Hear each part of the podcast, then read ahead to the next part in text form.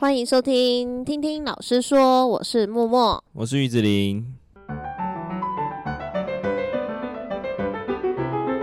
我们这集主要要聊的呢，应该是很多爸爸妈妈很在意的一个话题，然后常常在网络上呢也会分为两派，一派就是三 C 育儿，一派呢就是坚持不用三 C 育儿。那到底差在哪？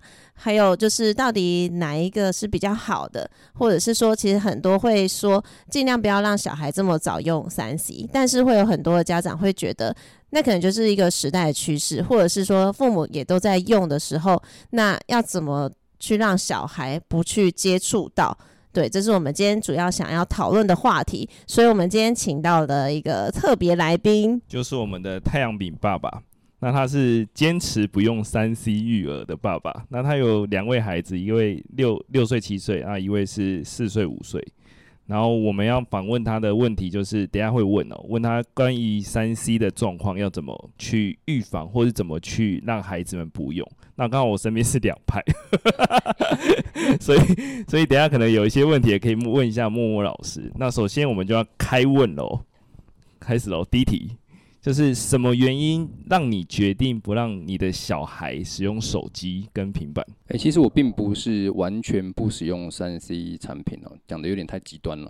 那我我自己呢是呃，应该这样说，我自己本身并没有一定非要三 C 产品不可。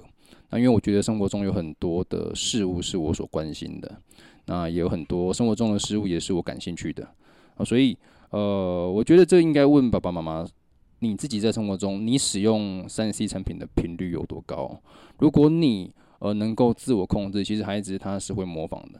当他知道你爸爸呃可能把时间投入在阅读，当你爸爸可能把时间投入在陪伴他们，那他自然呃三 C 产品使用的时间就会少一点。那我们家是有条件的去开放三 C 产品哦。那唯一开放的就是电视。那孩子也真的非常非常喜欢看电视哦。呃，以我们家来说，我们会在礼拜六、礼拜天。那，因为我有两个孩子，那公平起见，一个孩子他可以享有三十分钟的电视选择权，那另外一位孩子就是陪看嘛。那这样这样的情况下呢，一来孩子他觉得是公平的，他们也不会争吵；那二来呢，呃，也可以有效的控制说，在身体的健康上面，他们也比较不容易会去近视哦。那所以就这点来说，应该是说爸爸妈妈自己有没有用三 C 去决定你的孩子会不会用三 C，对不对？欸，我觉得如果爸爸妈妈他是，也许是工作上或者是他的兴趣上，他是需要用到三 C 的，那你势必我觉得会比较难去约束孩子。孩子会就想说：“哎，妈妈你自己都要用三 C，那为什么要管我们要不要用三 C？” 所以，呃，我觉得你那你就必须把这个道理讲清楚。你可以跟他说，呃，在你们这个年纪啊，呃，你们的可能眼球还没有成长好，很容易会近视。好，所以呢，就是呃，必须要跟他们说好这个道理，他们才比较能够会理解跟认同。诶，刚好前阵子有跟我同学聊到这个，就是说，如果在餐厅里面啊，孩子你要管制他或者什么的时候，他说，如果你没有要给他平板，就代表你要去陪伴他，就是跟这个点有点类似。对吧？呃，有没有陪伴孩子这件事情呢？其实老老师讲的，其实我在餐厅的时候也观察到这个社会的现象，就是爸爸妈妈给所有的孩子一台平板，或者是甚至现在还有那种儿童平板。对，那那些孩子呢，就会看着平板，然后边看边吃饭，甚至有时候是要家长喂食吃饭。那陪伴。孩子这个事情呢，其实是爸爸妈妈的功课了。哦，那如果爸爸妈妈呢，想要好好吃个饭，或者是他自己也想要用三 C，大家应该有看过，全家人都在用三 C，然后在餐厅一起吃着 呃送上来的饭，然后爸爸妈妈就开始说，就赶赶快吃，赶快吃，等下再看呐。就爸爸妈妈自己自己也在可能看股票啦，或者是也在打他自己的游戏。那我不晓得大家对于这样的一个现象，大家认不认同啊？我相信有些人是觉得蛮舒服的，但是也许只是现在。那我觉得对一家人的一个相处啊，连最基本的在餐桌上都没办法聊天。我不晓得他们家在什么时候能聊天呢？哦，这就衍生到第二题嘛，就是过多的三 C，就是衍生出来你觉得不好的地方，就可能是家庭的相处啊。那还有其他的吗？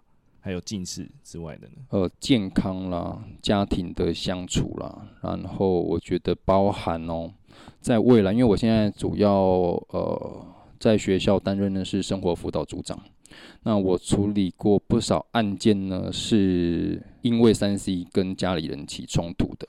那其中两起最严重的是闹到警察局的，小朋友已经拿刀要砍杀父母。好，那不晓得大家对于这样的状况是不是觉得严重的？好。有些孩子他也许从小哦就开始使用三 C，那当你发现哇糟糕不行呢，很像影响他的健康、影响他的课业、影响他的人际种种的时候，你要收回来的时候，你有办法收吗？我遇到这两起例子是没办法收拾。好，那报警之后呢？我跟大家说明了，报警之后他最后还是回归到家庭问题，那他无解了，他已经国中生、高中生怎么解？你只能放任他了，对吗？那为了避免这样的状况发生，在他还小的时候，如果我们可以花点时间陪伴他，跟他相处，然后尽尽少，我不是说不用哦，是说少一点的去使用三 C，那多一些的陪伴，这些投资。我觉得孰轻孰重，大家可以去思考一下。那因为像前阵子就是几年都是疫情期间嘛，那就会有很多，嗯、可能上课就会要用到平板啊，或者是或者是笔电去上课。那其实也衍生出很多小孩可能在那段时间就养成了他他他得看着萤幕，或者是他发现说，哎，三 C 产品很好用这样的一个状况。那其实这也是一个时代趋势啊，像每个学校有平板或是生生有平板这件事情，可能是很多很多学校在推的一个重点，对啊，所以如果是在时态的趋势下使用三 C，它可能会变成是一个必然的状况的话，那。老师这边会用什么样的方式跟你的孩子去做沟通，或者是用什么样的规范去让他使用呢？这这些事情呢，其实都是在很早的时候就必须养成他的一些习惯。首先，孩子必须要有自律性。那什么是自律性呢？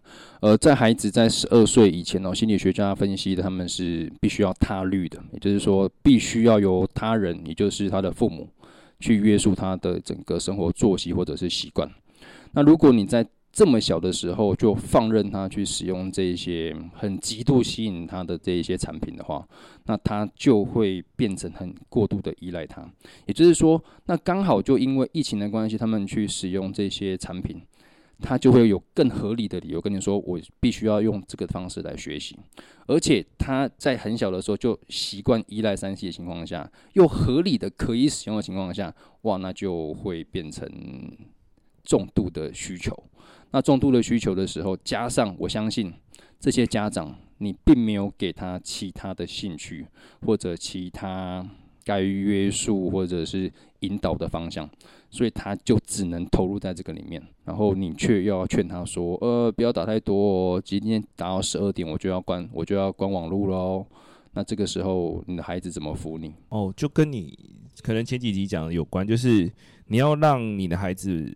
不被三 C 吸引的情况下，应该就是让他有其他可以分泌多巴胺的方式，就是让他学习到更多东西。就是比如说，你可能喜欢看书，他觉得看书可以产生多巴胺，对他来说，可能手机的吸引就没有那么大了。呃，人是很容易感到无聊的一种生物，不知道大家认不认同？我相信，呃，听众朋友一定也是这么觉得。当你无聊的时候，你就会找事情做。有些女性也许会想要看个韩剧，有些男性可能会想要打个电动。但是如果听众，我相信可能也都大概是我们这个年纪的这个时代的一个父母或者是教师，嗯，可能听众比较多一点了。哦，我们其实可以回想我们小时候唯一的跟三 C 有关系，也许就是电视或者是广播，哦，广播。那除了这些之外，会不会因为我们没有三 C 产品这些东西，我们是不是增加了更多生活上的乐趣？而且其实现在回想起来还蛮有趣的。但是因为现在呃用三 C 所代替的，所以总是被 focus 在这些东西上面。但是其实我们只要把它关掉，以我自己孩子来说，他们会自己找乐趣。嗯，因为无聊，无聊呢，我现在现在甚至也不陪伴他们了。他们现在有两个，我我两个孩子里，我会放任他们自己去找事情做。你会发现他们的想象力无限大，那他们并你完全不需要给他你现在该做什么哦，他自己会去想办法让自己觉得好玩，因为他无聊，所以我觉得这个无聊的点大家可以去掌控一下，就是说你可以大可以给他一些空白时间，没有三 C，没有爸爸安排的活动，没有妈妈安排安排的烘焙课程，他自己要去想办法。呃，你会发现哦，其实他马上就想出来了。我讲的是马上哦。好，那当然是你的孩子已经定型定型了什么？你他只要一说无聊，你马上塞东西给他，塞久了他就变成习惯，他就变成依赖你。哦，他就不会自己想。但是你工作忙啊，怎么办？你塞平板、塞手机，什么都有，那接着他就会依赖他。所以你刚刚讲到一个重点，就是让他自己去想他现在要做什么，他就不会想要找你拿平板，或者是找你开电视。呃，以以我自己家里的环境是，我本来就没有给他这个东西，所以他完全不会跟你要求说他需要手机，他需要平板，因为我们家连平板都没有，我们家只有手机。那手机什么时候用的哦？我们家的手机最有趣的地方就是帮他们拍照，然后他们可以偶尔跟我们一起看看他们小时候的照片。呃，你看哦，就光这么单纯的一个点呢、啊。他们在也许我们给他看个手机，看他以前小时候的照片哦，也许只有五分钟，他们就已经很开心了。哦，我觉得让孩子回到很单纯的一个年纪，然后你给他的东西越少，他的想象力就越丰富，所以他自己找事情做的能力就越高。但是爸爸妈妈现现在爸爸妈妈很急着马上就要给他们东西，因为他们担心他们会吵啊，所以其实到头来爸爸妈妈是自私的。你其实只是不希望他们影响你自己而已。那就延伸到下一题，就是如果在餐厅中啊，怎么样避免让孩子们不使用手机？就很多家长问题，不使用手机的情况下可以保持稳定。其实我觉得很多爸妈都是怕，就是你刚刚讲的，怕小孩吵，怕小孩吵到其他人，所以丢平板跟手机给他们，去保持这个平稳的状态。可是这应该不是一个最正解或是最好的答案吧？呃，在我家在餐厅吃饭不吵闹是一个很容易的事情。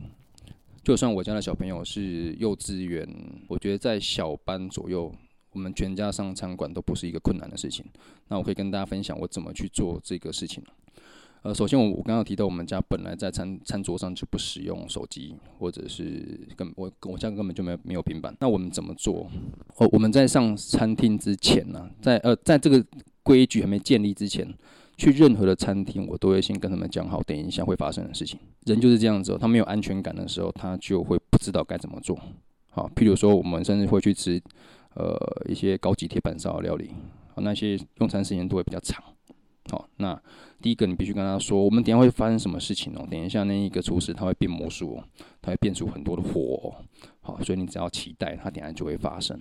好，那呃，但是因为这个地方很很高级。好，我我也直接跟他们说一些社会现象。好，那呃这个地方呢，你不能大声的吵闹，不然它会影响其他用餐的人。我觉得你可以大可以直接用大人的言语跟他们说，他们慢慢他们去观察，他们会习惯，然后接着他们就养成用餐的礼仪，甚至可以好好的坐在他们的餐桌上，完全不会去跑动。那再来第二，如果这个用餐时间太长的时候，你有没有先想好，除了平板三 C 之外呢，有没有其他的替代方案？我觉得小朋友在这个地方哦，给他们纸跟笔，他们就可以变出很多的魔法。好，当你有给他纸跟笔，让他们去画的时候，哇，这个时间你就觉得非常的快。我甚至搭高铁啦，甚至搭飞机，我一样都只带纸跟笔。好，那他们就可以变出很多不一样的画照。你可以出考题给他，我帮他画个小狗啦，画个海洋世界啦，等等，都可以耗掉他们很多的时间。那一来不用使用三 C，二来。他们绘画能力、美感的能力都会在这个时候养成。因为太阳饼爸爸他是一个很酷的爸爸，他小时候两岁多就会带小孩子去爬山，我就没几个办法办得到。因为那个，嗯，因为两岁小朋友嘛，他们其实没办法完整走完整座山，其实大部分都在爸爸的肩上。你想，爸爸扛了一个小孩，而且我们那时候去爬的山是不不是步道的那种，是要穿过草丛的，然后上坡的那种。其实对小朋友来说，很多现在的小孩应该百分之八十以上都办不到。我觉得训练爬山这件事情也很酷。就是你那时候怎么会想到这件事？诶、首先呢，谈到我自己成长背景哦。诶、我的妈妈是百货公司的那种柜姐，那他们工作时间比较就是分上下班制，所以呢，那假日的时候，我我爸爸为了怕就是我们无聊啊，或者是想要带我们去从事他喜欢的事情，所以我们在很小的时候，我爸爸就带我们去爬山跟溯溪。这是我们平常的一个休闲活动。那一来，我觉得可以不用念书了啊；二来呢，出去外面玩呢，是我真的觉得，有点像在打电动，你知道吗？就是说在山上的时候，每一关每一关会不断的出现啊，又又例如例如说提到那个溯溪啊，它每一个深潭的过后的瀑布，瀑布过后的场景是你们所见过的，你就会觉得有一种冒险的感觉，就像打电动一样，就只是一个现实的电动。那后来呢，到我自己养育孩子的时候啊，我觉得应该把这一个呃大自然的一种体验跟同时是运动，那把他带到我的家庭里。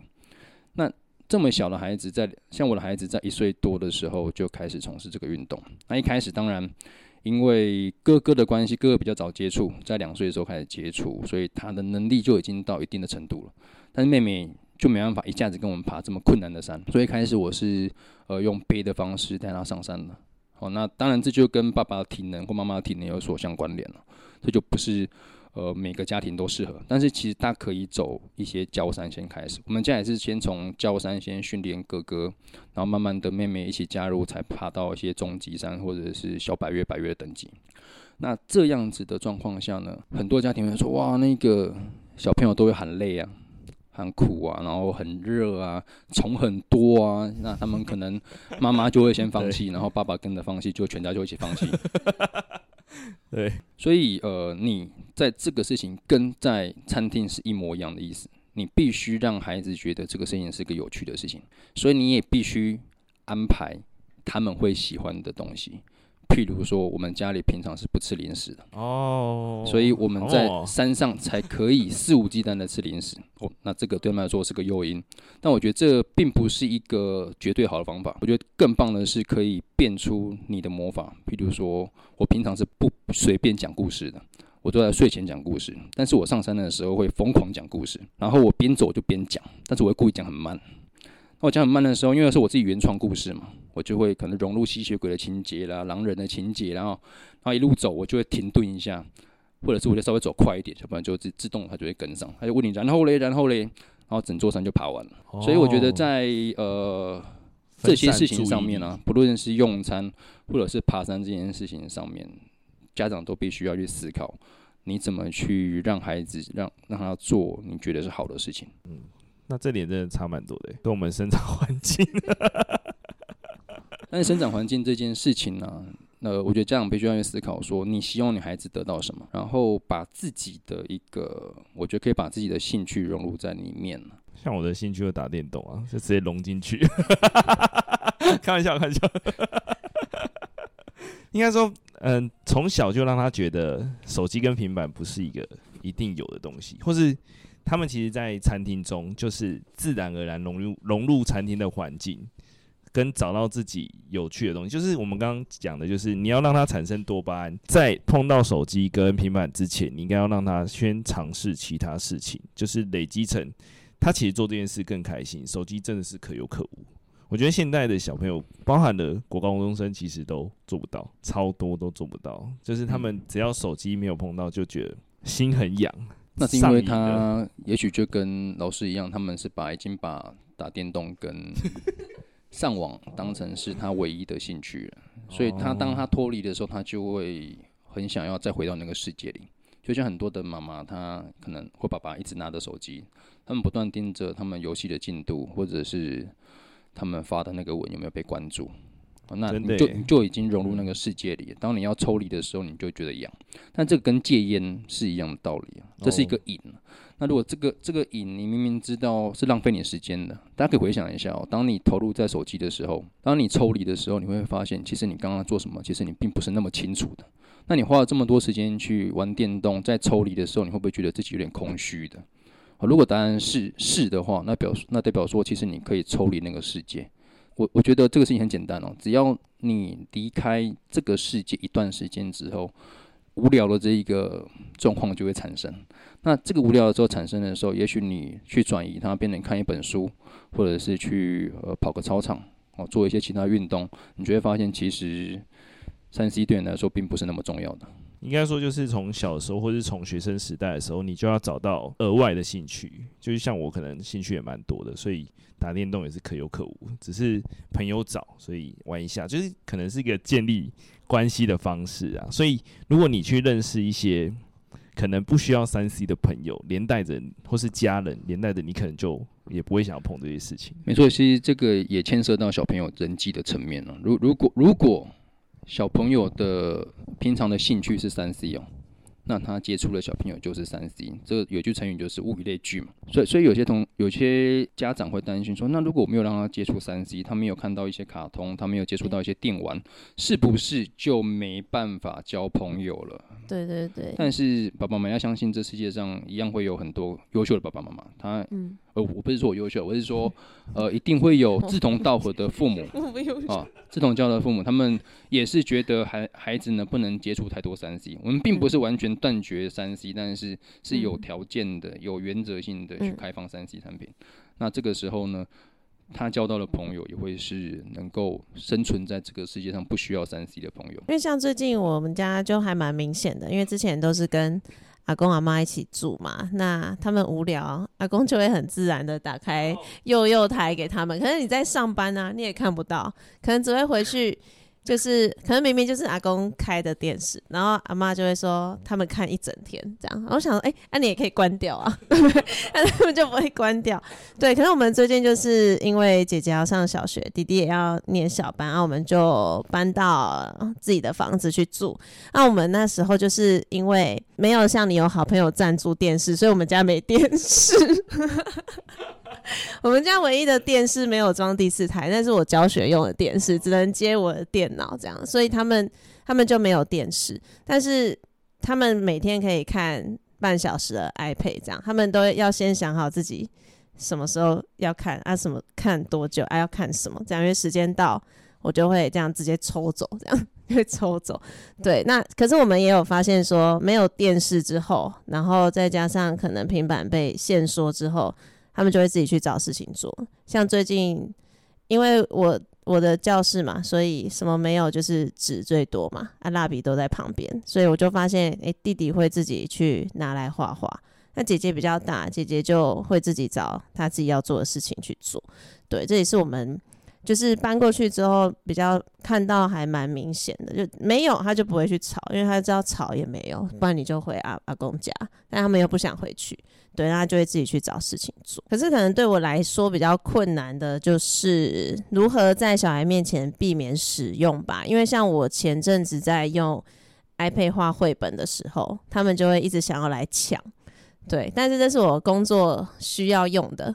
对啊，这个就是我我自己本身比较难在孩子面前避免使用三 C 的部分。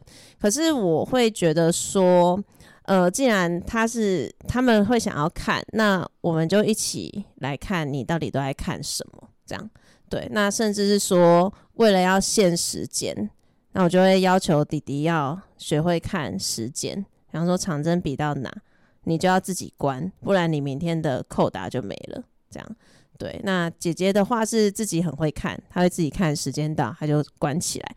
对。那我会发现说，其实像因为姐姐比较大，她比较明显，因为她可能从小她就是比较喜欢就是弹琴，就是音乐这个部分，所以她看三 C，我发现她也都是在。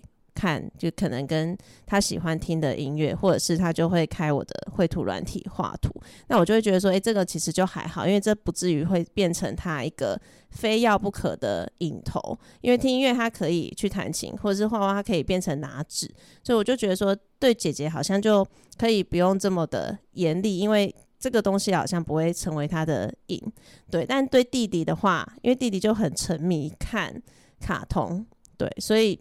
弟弟就会赖皮，所以就不知道太阳饼爸爸有没有遇过小孩，就是你刚刚是说周末他们一人半小时嘛，他们会不会有赖皮的状况？我觉得三 C 产品呢，就像呃刀子一样，那刀子这个东西是一种工具嘛，我们平常生活中其实都会用到刀子。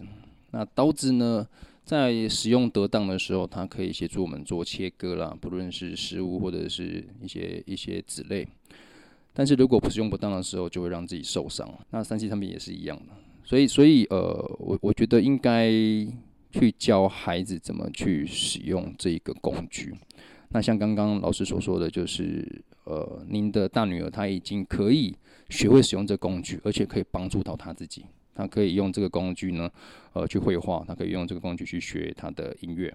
我觉得这是很棒的事情。那这的确要建立起来是很不容易的事情。我相信应该也花了不少功夫，或者您的孩子在小时候就已经学会自律了。那但是很多孩子他并没办法在没有人教导的情况下学会自律，因为这是需要时间去去帮他去帮他雕磨的，那就会产生赖皮的事情。赖皮的事情，我觉得相信绝对会是很多父母很担心、很讨厌，然后呃想把他掐死。对，听到这边，我相信很多听众朋友一定也这么觉得。哇，那赖皮的小朋友该怎么办呢？赖皮这件事情在我们家里不断发生。只要是小朋友就会，所以你只要把这个事情当成小朋友就会的这个这个观点来看，那就不是什么大问题。啊、他本来就会啊，哦、是不是？他赖皮了怎么办呢？他、啊、就让他赖啊。我不知道大家有没有看过网络上一些照片哦，有一张照片让我印象蛮深刻的，就是呃有一个爸爸，外国的爸爸跟一个他的呃那个爸爸的爸爸就是阿公了，好、哦。就站在旁边，然后一个小朋友就趴在地上，可能是个卖场，然后他们他就他就趴在地上赖皮。好，在我们家也是一样的处置状况，就是他当他赖皮的时候，我就会让他赖皮。那他能赖多久呢？大家没想过问题，他能赖多久？他的哭声很很吵哦，会尖叫哦，然后会不断的哭闹呢。他能多久呢？我曾经跟他一起耗了，大概顶多半小时，他就没力了。他就会过来跟你协商了，他会自己主动过来跟你协商。那这个时候你在跟他讲道理的时候，呃，他就是把那个情绪发泄完。就像我们大人有时候我们很想得到一个东西，无法得到满足的时候，那你你会有些情绪嘛？那小朋友他不会表达，他他就只好采取这样的方式。那如果把他当成大人来看，这个事情就很单纯，所以我会让他赖皮。那甚至呢，我如果呃，有客人呢、啊，或者是不适合在现场的时候，呃，我就会把他带离现场，也许到户外，也许到一个比较没有人的地方。那我会先抱抱他，然后我觉得有一招蛮好用的，就是理解他的情绪。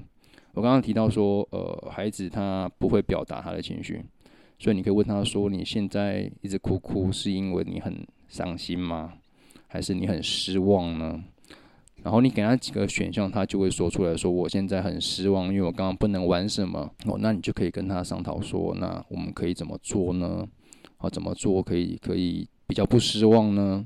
哦，我觉得孩子慢慢懂了之后，他就会下次就跟你说：“我好失望。”他就不会用赖皮的方式去进行。所以直到他懂得怎么去表达他的情绪，他下次就可以跟你说明。他跟你跟你说明，那就是一个好的协商过程，就不用再再也不用用赖皮去去。去表达了，那是不是你的耳朵就会舒服一点呢？但但但是现在父母很常要急着去安抚孩子的情绪，就给他其他的。呃，对，对，那你给了给了，就会变成习惯了，那你就再也没办法去教他了，教他了。这边讲到一个重点，就是因为小孩子跟青少年其实性能核都还没发展完全，所以对他们来说，情绪的掌控绝对是没有办法的。其实包含了我们前几集讨论到，甚至有些大人也没办法。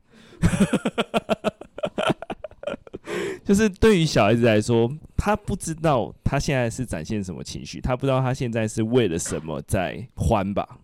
对，就可能我们的某一题也会讲到，就是其实小小朋友很容易欢，但是我们要让他理解情绪这件事也蛮重要的。然后刚刚也有讲到一个重点，就是他的小孩，就是默默老师的小孩，学会了音乐跟美术。那我一个朋友的小孩很酷，他学会热炒，他从小时候，他现在。四五岁吧，就会炒一桌菜。我觉得这个就是跟刀子有点像，就是你到底要不要教他，还是你让他永远不碰？就是理解这件事情其实是可以去碰的。我觉得家长怎么做就是一个关键，所以你一定要让你的孩子去学习到某一项他的专长，或者他很喜欢很喜欢手机跟平板以外的事物，让他去知道说哦，我不碰这些，可以碰其他东西，就可以让他学到更多东西，甚至。包含刚刚的情绪，其实也是一个我们前几集可能有聊到，你要让小孩学会管理他，你就要教他，而不是一味的把他觉得这件事是错的，然后不去理会他。我觉得这件事也蛮重要的。因为我当爸爸妈妈从来不是一件简单的事情啊，大家也都是呃从当了父母之后开始学习当父母，那其实很多时候是会蛮无助的。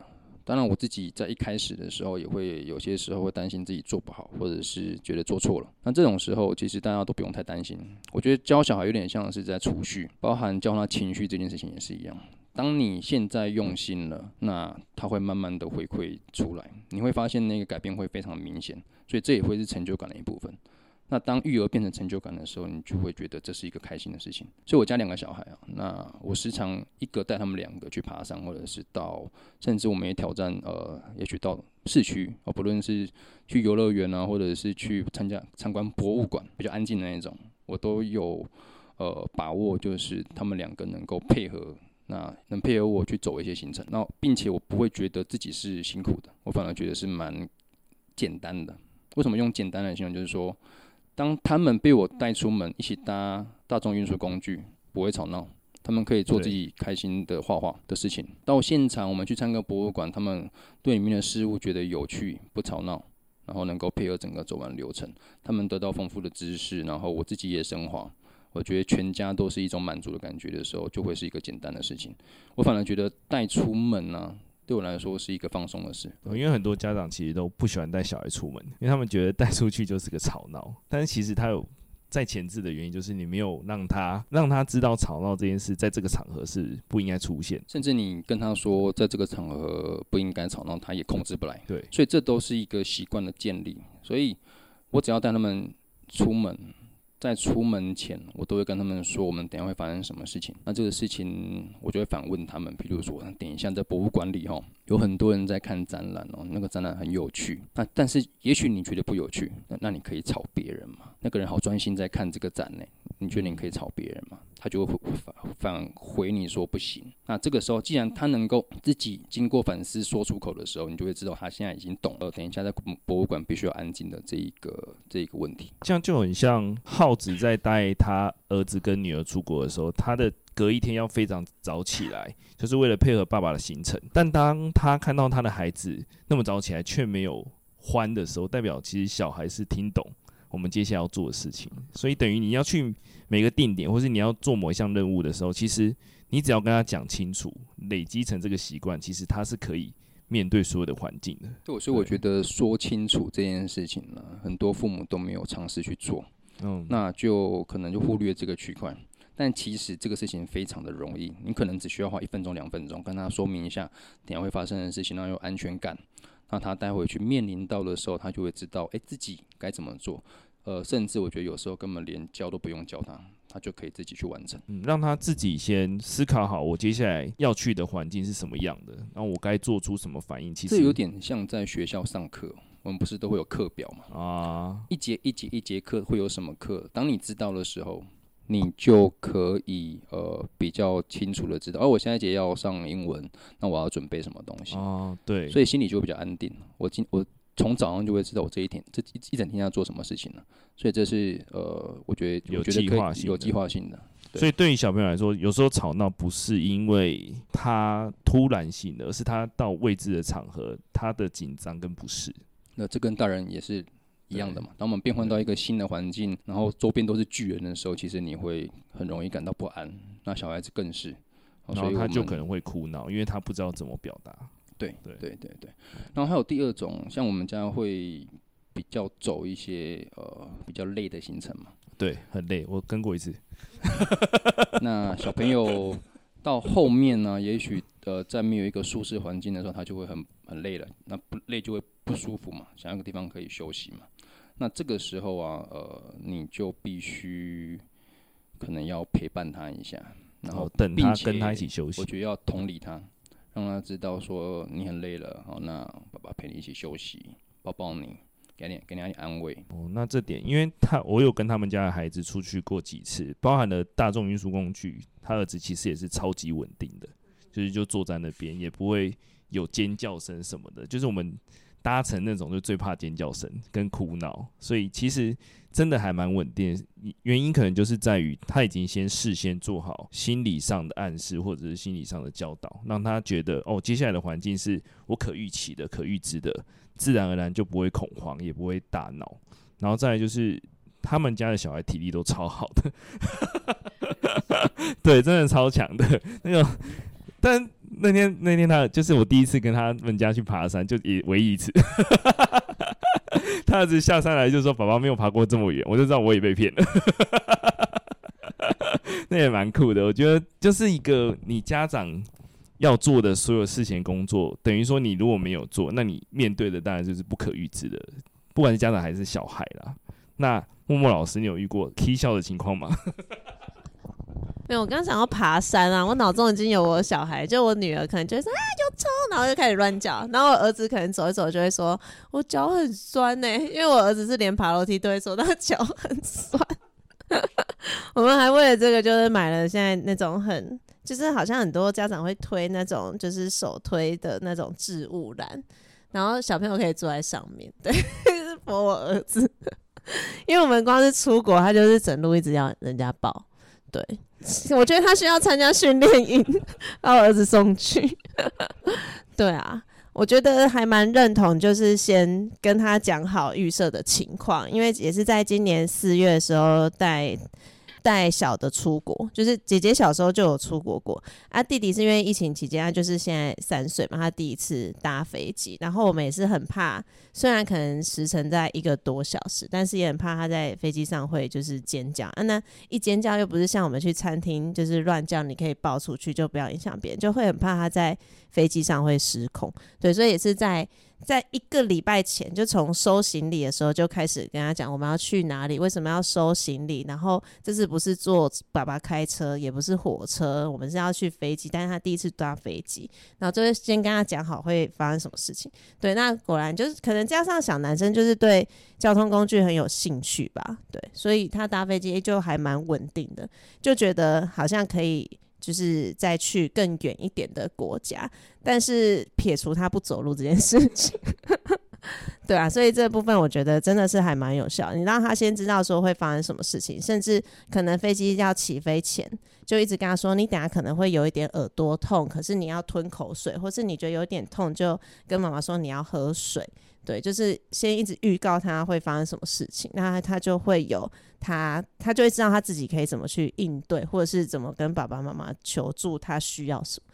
对对对，所以刚好经过这件事，我会觉得这件事情就是还蛮有同感的。对，就是你让他都知道接下来会发生什么事情，他自己会知道怎么去应对这样子。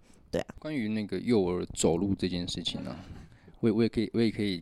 呃，跟大家提醒一下，其实走路这件事情呢、啊，是我们平常所必须的。但是很多孩子他会变成呃，觉得累、觉得热、觉得苦恼。你说那个很有钱的儿子对？呃，我 我没有，呃，应该我相信听众朋友应该有蛮多家庭的孩子也有这样的困扰，然后就要你背，就要你抱，不然就要买推车。但是这样的状况，如果你做了，那接下来就会给自己困扰。包含推车也是。那如果有一天没带推车的时候，是不是非常苦恼？你随时要拉了那一个呃的孩子，然后一直要拖着走。所以其实这个这个事情跟不论是登山也好，或者是平常生活中也一样，你必须让他知道，他该走的时候必须要自己走。有时候他们会苦恼，那你可以说。把他抱抱一下，一分钟之后我们就要把它完成。我们只是从这边走到哪个地方，你可以先跟他预设，就跟呃就跟他预告一下，让他知道说我们就是走这段距离。那你的脚脚自己长在自己的脚上，你必须继续把它走完。那接着他就会知道说，哦，那我知道了，我没办法，我没得依赖的时候，他就必须走。但是他如果他知道你可以依赖的时候，他就会一直要你抱。我刚好上诶、上上礼拜吧，就是跟我大学同学出去，就有一个。母女，她女儿已经十六公斤，就是她的 PR 值一直在很上面的那种，她就抱整整场，我觉得超猛的。那个妈妈手真的比我还壮。那个情况就是你刚刚讲的，她如果她不走，她就死赖在那里，你就要坚持到她走为止，是吗？对，如果以我家的情况来说，我就会呃，有时候会比较强硬一点，有时候会柔性一点点。那我一般都会先采取柔性的。OK，那你现在我抱抱你一下子，爸爸给你一点拥抱。啊，但是呢，拥抱过后，可能就是也许是走十公尺、二十公尺，你就必须自己下来走。好，那如果他还是坚持要赖，要坚持要我抱，那不好意思，我就会直接走了。哦，那当然是在合理范围内啊，我会看着，你还看着他的地方。对对对对，当然。然后等他追来的时候，我就会跟他讲道理，说你自己有脚脚，你自己要能够走到我们的车上。嗯，对，所以爸妈还是要很坚持，欸，就是。你要坚持不给他菜篮，可能坚持让他这一段一定要自己走，要不然爸妈不可能抱他一辈子啊。没错。对，所以所以当个有原则的爸妈，对于现代爸爸妈妈爸爸妈妈来说是很困难的事情。但其实哦，当你这一个原则设立的时候啊，他下次再也不需要你抱，他自己他自己在不用吵的情况下，他自己就能够走完，对爸妈没有吃亏吧？对，你只是一时的坚持，却可以让他走一辈子。对，而且你的孩子还走十几公里，超猛的。所以这就是一开始能够坚持，因为其实我大儿子啊，一开始在爬山的时候是会很累的，会很累的。那他可能会说他想要像妈妈在家里吹冷气，妈妈就被逼了。我有看到妈妈发文，因为一开一开始啊，带大儿子爬山是因为妈妈生了女儿，啊嗯嗯，但是我又想满足我自己爬山的欲望嘛。然后又不想让小朋友在家里吵妈妈嘛，啊，妈妈，那两全其美的办法就是把他带出门嘛。他出门之后 就开始陪他玩整路的，整路都在陪他玩。但是他这么小情况下，难免在中途他可能就会喊累、喊呃饿啦、渴啦。那这些你要能够去满足他的当下的欲望。就是太阳饼老师会带一些吃的在他背包里面，甚至上去煮，然后给他小孩子吃。我觉得这也蛮酷的，因为。很多家长真的都做不到，对，这就是一个让他走路的过程。而且他他儿子那时候是四岁嘛，还是五岁？五四五岁，四五岁就走完哦，就是连我都觉得蛮累的行程。只是速度上当然会有落差，但是就是要等待。就是我觉得是让他自己完成，你就必须得耗这个时间。当他走完，你就会有一种，诶、欸，他长大的成就感嘛。呃，孩子会有，我觉得家长也会有。那当他自己也有的时候，那以后要约他去爬山这件事情就不是困难的事，更不用提平常在走路的时候，我们家小朋友是不不需要抱抱的，他都是自己自己去走的，真的很稳定的孩子。原来是，我觉得就像我们之前聊的，就是很多东西都是日常累积，它不是一瞬间达到，它也不是一瞬间变那么烂的。就是你的孩子，因为很常，我们很常看到一些孩子，就是手机拿起来，然后又在耍废，然后书都不念。其实家长有很大的关系，因为你没有让他累积这个习惯，你也没有做给他看。但像是我之前就是我讲有一有一集可能有讲，就是有个学生说，他到高中才知道，原来读书是可以学到很多东西的，但他都在看他爸妈读书。他爸妈没有带他读书，我觉得家长也要讲，我们现在要说做什么，而是而不是自己做，觉得小孩子可以意会过来。我觉得那没办法，小孩子没有那么的快可以理解你现在做事情的背后原因，对啊。好，那以上就是我们今天针对就是用三 C 产品的这个部分。但其实我觉得，包含我自己也学到还蛮多的。我可能就是有时候不是那么的坚持。对，然后像刚刚那个抱啊，我老公还抱到网球走，以为他打网球，因为他这边都包着。然后秋亲们好像说：“哎、哎、你最近开始打网球，你不潜水？”我说：“没有，是抱儿子。”然后那个中医师还不相信，他还不相信抱儿子可以抱成网球走。对对对，所以有时候真的是需要嗯一一些坚持啊，而且就像刚刚太阳老师说的，就是。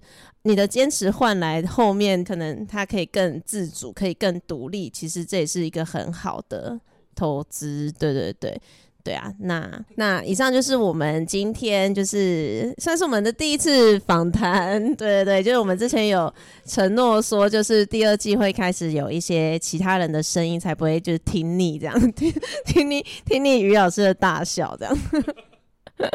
好，那如果啊有什么也大家也想要讨论的议题的话，都很欢迎可以点击我们的节目资讯栏，里面有我们的 IG 还有 FB 都可以联系到我们，或者是直接在 Podcast 节目下面留言，我们也都会收到。那如果我们也觉得诶这个议题很有趣，也是我们可以找得到人来分享的话，就一定会在节目上面用访谈的方式跟大家分享。那今天这个主题呢，如果你家里刚好也有幼儿或是小小孩，或是有更好的方式，也欢迎大家跟我们一起交流。我们也会把大家交流的内容再跟太阳饼爸爸分享。对，好，那我们今天节目就到这边。有，请。